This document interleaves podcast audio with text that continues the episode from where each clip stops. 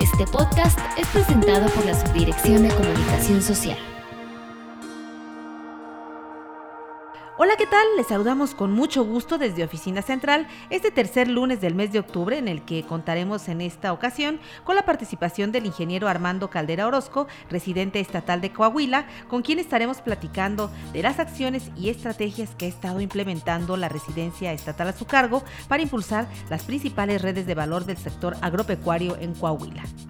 Así que damos la bienvenida a nuestro compañero Armando Caldera, quien nos acompaña vía telefónica. Armando, bienvenido a este espacio de comunicación del personal de FIRA.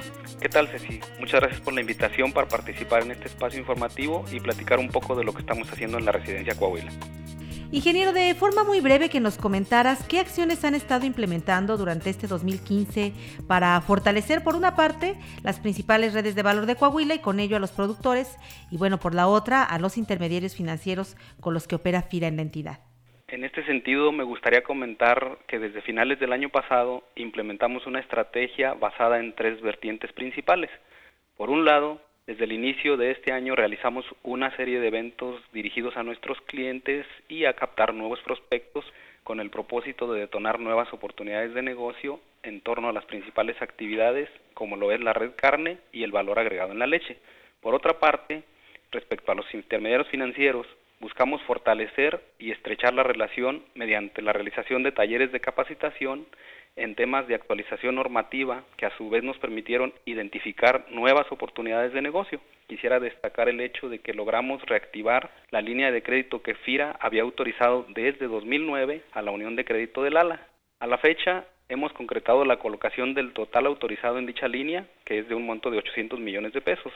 Esta acción contribuyó de manera significativa para que el día de hoy llevemos un avance de 7.600 millones de pesos de saldos de cartera que significan un incremento de 45% respecto al cierre de 2014. Finalmente, que este año hemos venido trabajando en el diseño de un esquema de consultoría para la actividad lechera, ya que como se sabe actualmente los precios no se encuentran en su mejor momento.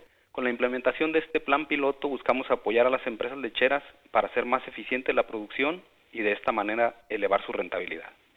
Por otra parte, y siendo la ganadería bovino carne y leche una de las más representativas en Coahuila, especialmente por el potencial de la comarca lagunera, en los últimos años el hato ha tenido una tendencia decreciente mientras que la producción de ganado para la producción de leche se ha incrementado. ¿Qué estrategias se están llevando a cabo para repoblar el hato ganadero en la zona? La ganadería de carne está en su mejor momento ya que como resultado de la combinación de precios bajos en los granos y la contracción del hato, el becerro flaco de raza europea ha alcanzado precios históricos, haciendo más atractivo el mercado de exportación para los engordadores de nuestro país. Esto sin duda pues ha provocado que exista un hueco en la demanda nacional de carne que no ha sido cubierto aún, lo cual abre un abanico de oportunidad para incorporar los becerros provenientes de la actividad lechera a la red carne.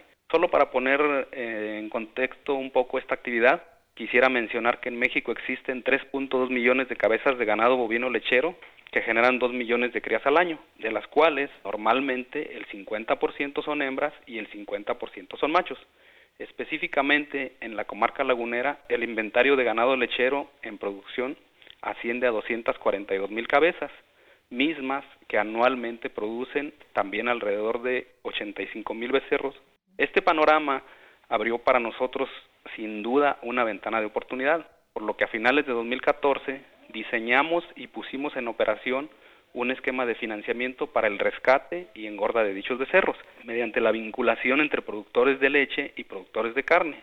Realmente es un esquema muy sencillo, en el cual se financia a los productores de leche con un monto de 6.500 pesos por cabeza para llevar el becerro hasta 300 kilos. Y en un segundo tramo apoyamos a los engordadores con 16.500 pesos por becerro para la etapa de finalización.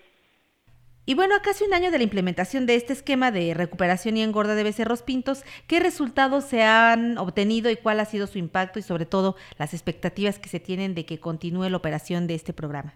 En lo que va de este año, con la implementación de este esquema, puedo decir que hemos logrado colocar financiamiento por un monto de 345 millones de pesos de saldos de cartera y la expectativa es cerrar este 2015 con un saldo de cartera de 500 millones de pesos.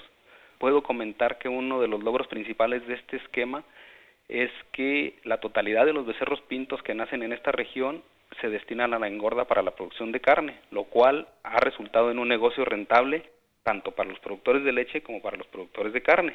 Y bueno, para 2016 nuestro reto es crecer estos resultados en cuanto menos un 50%, es decir, alcanzar los 750 millones de pesos de saldos de cartera, ya que adicionalmente y gracias a la vinculación que hizo nuestra institución, se están trayendo becerros pintos del estado de Jalisco, lo cual evidentemente pues nos amplía el potencial de financiamiento.